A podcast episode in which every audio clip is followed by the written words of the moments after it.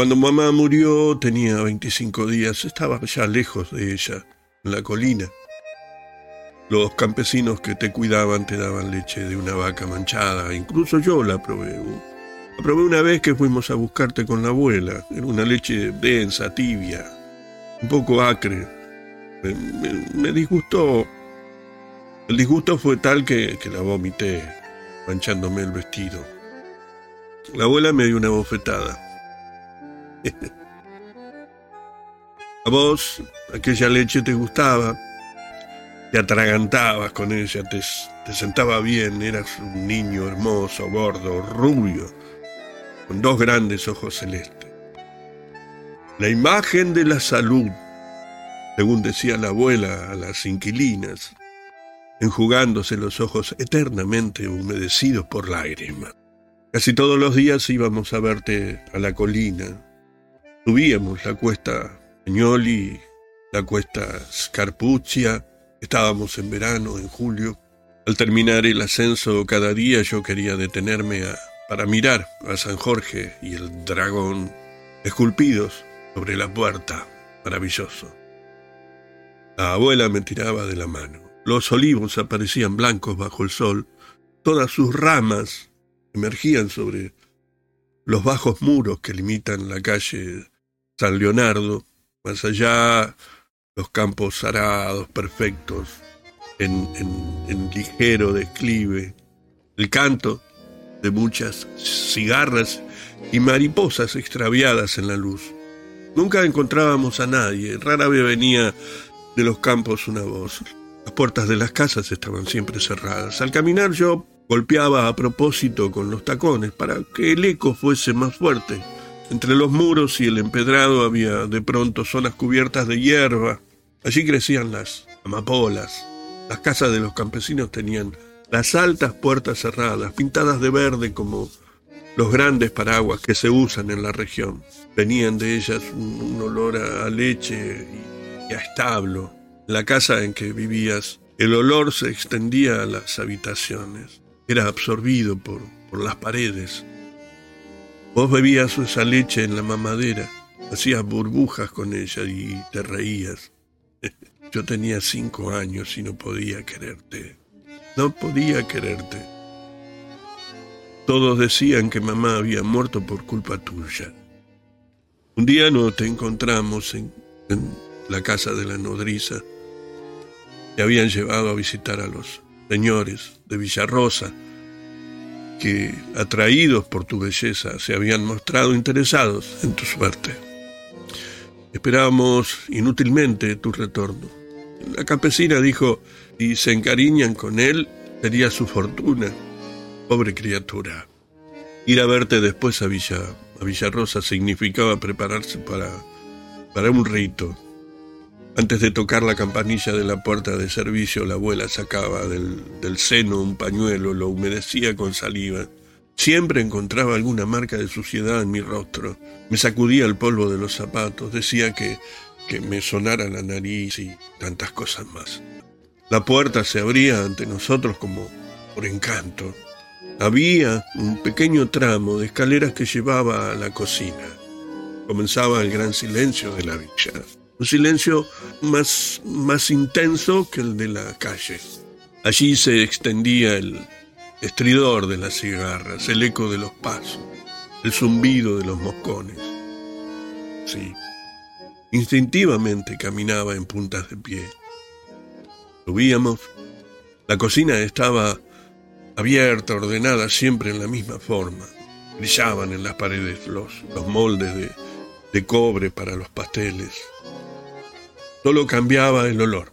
La cocina había un áspero olor a, manteca, intenso. Hablé. Lo único vivo era el tic-tac de un reloj de pared que en lugar de romper el silencio, lo subrayaba. Nos sentábamos en sillas blancas en torno a la mesa cubierta de hule, levantándolas para no, no hacer ruido. Si apoyaba las manos sobre la mesa, la, abuela me, llamaba a compostura con la mirada. En el fondo de la cocina una puerta daba sobre un corredor. Se veía, se veía un perchero con espejo, del cual pendía siempre una chaqueta a rayas grises y blancas, y en el suelo una alfombra roja en forma de camino. En lo alto de la ventana, una ventana rectangular, en lo alto una ventana rectangular dejaba entrever, a través de las rejas, los árboles del jardín. No traspasé ese umbral hasta que no aprendiste a caminar. Permanecíamos sentados, inmóviles, a veces hasta un cuarto de hora, antes de que un rumor se anunciase en el corredor la abuela me ordenaba con los ojos que me levantara, también ella se levantaba. Algunos días ocurría que en proximidad del umbral los pasos se detenían. Oíamos un tintinear de cristales apenas perceptible y luego los pasos se alejaban. Yo preguntaba a la abuela, ¿quién habrá sido? La abuela se llevaba el índice a los labios, ponía severidad en su mirada. De sus labios cerrados salía apenas un soplo. Bajo la ventana había colgado una litografía que reproducía legumbres y frutas. La miraba largamente para distraerme. O bien Fijaba la vista en el reloj para sorprender las agujas que marcaban los minutos en el instante justo en que se movía. Ocurría también que un paso más silencioso se nos revelaba con el tiempo apenas para que pudiéramos saltar de las sillas. En el umbral aparecía una mucama que sonreía al vernos nos saludaba con la cabeza, iba hasta la heladera, la abría y la cerraba. Esto sucedía a mis espaldas. Al salir saludaba como cuando había entrado. También ella en voz baja nos decía, bien enseguida, pónganse cómodos. Por fin llegabas en brazo de tu nueva nodriza llevaba una cofia en la cabeza, iba vestida de celeste y tenía un largo delantal blanco. Era, era una mujer robusta, de, rostro cordial. Era la única persona de la cual me agradaban los cumplimientos. Vos estabas siempre calmo y pacífico. Los ojazos azules muy abiertos, los cabellos delgadísimos y cortos. Eras gordo tu labio superior se, se montaba sobre el inferior. Apretabas el dedo que la abuela te presentaba. La nodriza te bajaba hasta mi altura y, y vos me sonreías. Una vez que quise tocarte la mejilla, te pusiste a llorar. Me arrebataste como si, como si te hubiera pellizcado. Aquel día nuestra visita fue más breve que, de costumbre. Normalmente nos quedábamos un cuarto de hora. La nodriza miraba el reloj. Te veíamos siempre entre las dos de tus comidas. En determinados momentos llegaba tu protector. El hombre hablaba en tono amargo, con inflexiones paternales. Incluso cuando se dirigía a la abuela, las canas le conferían, a pesar de todo, algo de energía juvenil a su rostro enjuto, color marfil, imponía respeto. A veces se presentaba también su mujer, de rostro largo, enmarcado por dos bandas de cabellos completamente blancos, suaves, abundantes. Su respiración era dificultosa, se sentaba apenas llegaba, era ella quien te había descubierto en la casa de los campesinos. Sonreía estirando los labios. Sí. Yo había vuelto a mi silla. Vos eras el centro de todo.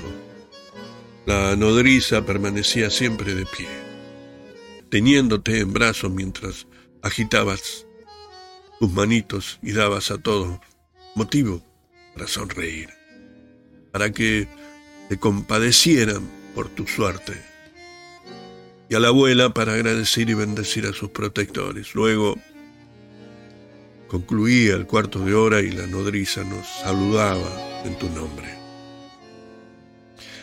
Despedite de tu abuela y despedite de tu hermanito. No podíamos besarte eh, a causa de la higiene. Esto acaecía una vez por semana, pero ocurría también que mientras la abuela y yo esperábamos en la cocina, venía la, mucama a decirnos que todavía dormías y que apenas te despertaras tenía que comer y luego el paseo por el jardín, donde no era posible que te viéramos porque el varón tenía visitas. Éramos postergados para la semana siguiente. Al despedirnos, nos ofrecían corteza de pan con manteca y mermelada mermelada de naranja. El varón era un señor rico, inglés, un sir, que había envejecido recorriendo el mundo por deporte, hasta que había encontrado en las colinas de Florencia su residencia ideal. Su protector era su mayordomo. Lo servía desde hacía 40 años. No conocía otros horizontes que los percibidos a través de los ojos del patrón. Ya de edad madura, a fines del siglo, se había casado con la primera mucama, que le había dado dos hijos, ahora choferes de la casa. Gozaba de una, de una autoridad indiscutida, su, poder se, detenía solo ante el umbral de, de la habitación del Señor. Era él quien vestía al viejo varón, le cepillaba la espalda en el baño, lo obligaba a ingerir los purgantes. Los sirvientes lo detestaban y lo estimaban al mismo tiempo. Sabía demostrarle a cada uno la pertenencia de sus propios reproches.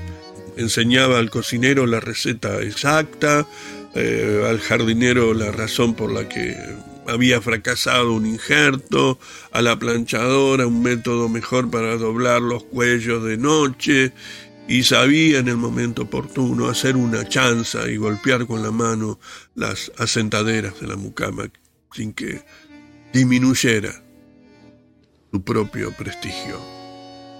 En esas ocasiones me imagino, me imagino, estallaba de risa, pero no es exacto decir risa, era más bien como un hipo, una hilaridad completamente reprimida que manifestaba con la agitación de su figura, con, con un guiño de los ojos mostrando los dientes.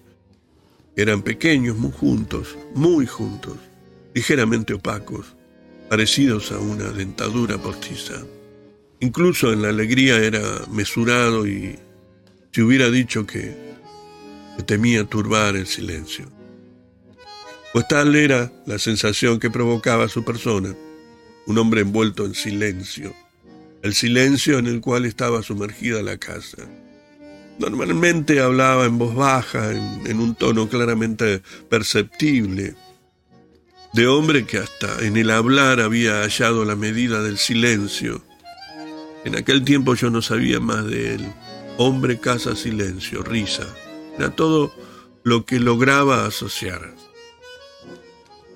Durante nuestras visitas siempre reía en aquella forma suya, que hacía ademanes delante de los ojos y, y vos le respondías inclinando la cabeza hacia un lado, con un gesto gracioso de recién nacido. Entonces él reía, también la abuela y, y la nodriza reían.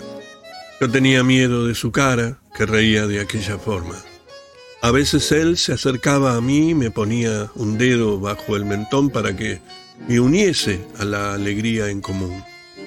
Tu dedo era gélido, incluso en verano.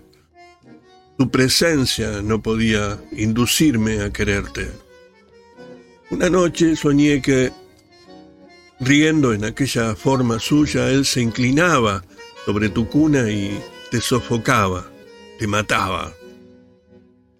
Yo estaba en un ángulo de la habitación tras las cortinas y no, y no intervenía siquiera con un grito.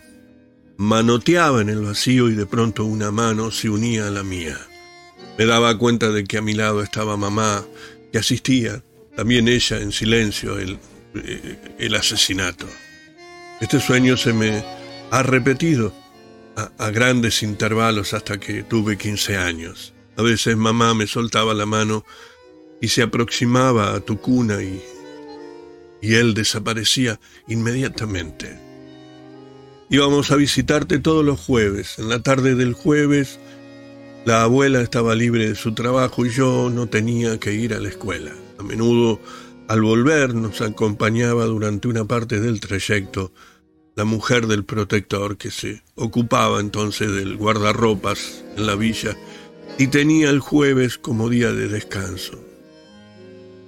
En uno de esos paseos del jueves, meses antes, se había detenido en la casa de los campesinos que te cuidaban.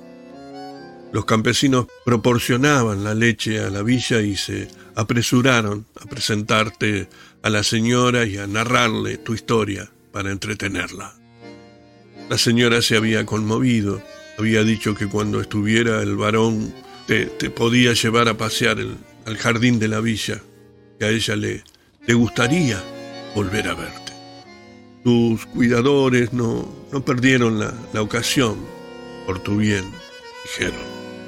Un día en que la muchacha de los campesinos te hacía respirar aire fresco entre, entre los bosquecitos y los macizos del jardín, se encontró con el varón que volvía inesperadamente. Fue en vano que el mayordomo hiciera a la muchacha una señal para que desapareciese Quizá la muchacha, por tu bien y por vanidad suya, no quiso desaparecer entre los caminitos arbolados o detrás del muro. Marchó en cambio al encuentro del viejo señor. La muchacha, me imagino, se inclinó doblando apenas las rodillas, te mostró sobre sus brazos.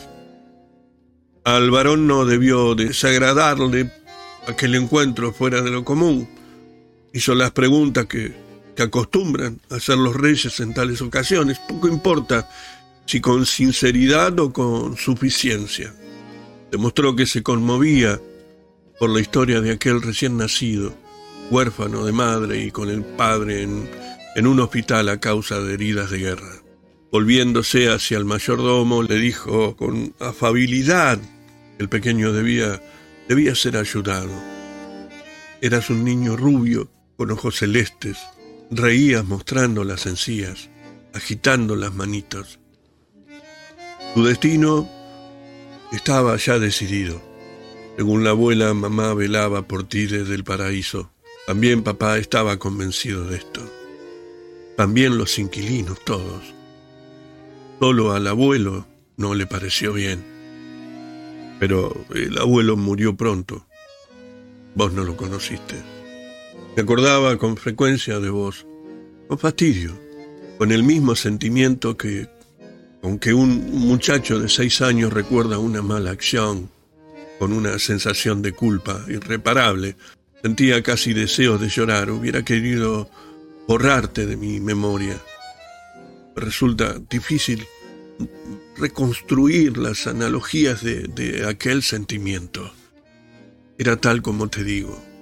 Mentiría si tratara de explicarlo. Extrañaba mucho la falta de mamá. La única asociación que hacía era esta. Mamá había muerto por tu culpa. Todos repetían que mamá había muerto por tu culpa. Nadie pensó nunca en el significado que aquellas palabras cobraban dentro de mí había descubierto la existencia de mamá después de su muerte. Cada hombre recuerda su vida a partir de un cierto día en adelante. Para algunos El primer recuerdo es un juguete, para otros el sabor de una comida, un ambiente, una palabra, un rostro, varios rostros. La primera realidad de la cual yo tengo conocimiento, conocimiento exacto, es la de mamá en su lecho de muerte. Mamá había muerto la noche anterior. Hubo un momento en la tarde siguiente en que la abuela y yo nos quedamos solos en casa, con ella, muerta, en la habitación. La abuela me tomó por la mano y me condujo hacia ella. Había seis cirios encendidos a la altura de los extremos y de la mitad del lecho. La habitación estaba saturada de olor a cera quemada y a flores. Nuestras sombras se proyectaban exageradamente grandes sobre las paredes.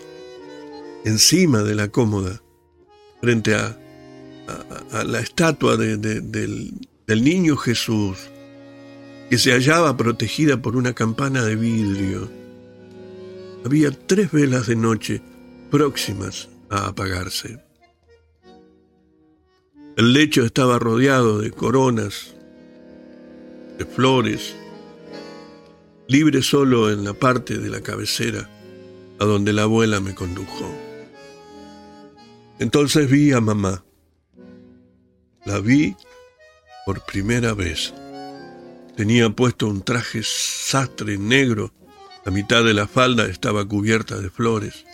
Tenía una blusa blanca, bordada, cerrada en el cuello con un prendedor celeste. Sus manos entrelazadas sostenían un rosario. La atmósfera era pesada. Estábamos en, un mes de, de julio sofocante, el julio de 1918, con la habitación cerrada, incluso las persianas, las flores y los cirios encendidos. Los cirios habían sido quizá colocados en forma tal que iluminaran su rostro, que se mantenía inmóvil, severo, ligeramente alterado por el dolor, como el de quien duerme y tiene un sueño desagradable.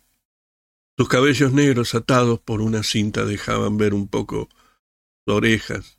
Estaba pálida, blanca, con una palidez ligeramente húmeda. Tenía la cabeza apoyada sobre un almohadón verde, el almohadón del sofá del salón. Al verla no sentí miedo. Dije, mamá, y esperaba que me contestase. La abuela sollozaba a mis espaldas. Apoyaba las manos sobre mis hombros. Una lágrima sucia me cayó sobre el cuello. Yo sacudí la cabeza y me pareció que, que también mamá se movía. Me aferré a la cabecera de la cama. Repetí en voz alta, Mamá. La abuela rompió a llorar. Me pasaba las manos por, por el pelo, me tiraba de él sin, sin darse cuenta. De pronto una mosca se posó sobre la frente de mamá. Agitó un poco las patas, se alzó nuevamente, voló en torno a su rostro y terminó por posarse en el ángulo del ojo izquierdo, cerca de la juntura de los párpados. Desde la cabecera la abuela levantó la mano para espantarla, inútilmente. Entonces me moví yo, pasando hacia el costado de la cama, me, me metí entre las coronas, llegué hasta la almohada y agité la mano frente al rostro de mamá. Como la mosca no se movía, acerqué un dedo, la mosca escapó. Había tocado a mamá. Instintivamente le alcé un párpado, vi su ojo, era gris, tenía reflejos verdes, lo miré sosteniendo el párpado con dos dedos. La abuela me llamó. El ojo de mamá había quedado muy levemente abierto, vidrioso, ausente. La abuela lo volvió a cerrar. Un día, en Villarrosa, me alegró descubrir mientras te miraba que tus ojos eran celestes. Pedí que me dejaran ir al, al gabinete que estaba al lado de la cocina. Me observé en el espejo cada uno de mis ojos tenía un color diferente. El izquierdo era como el de mamá. ¡Wow!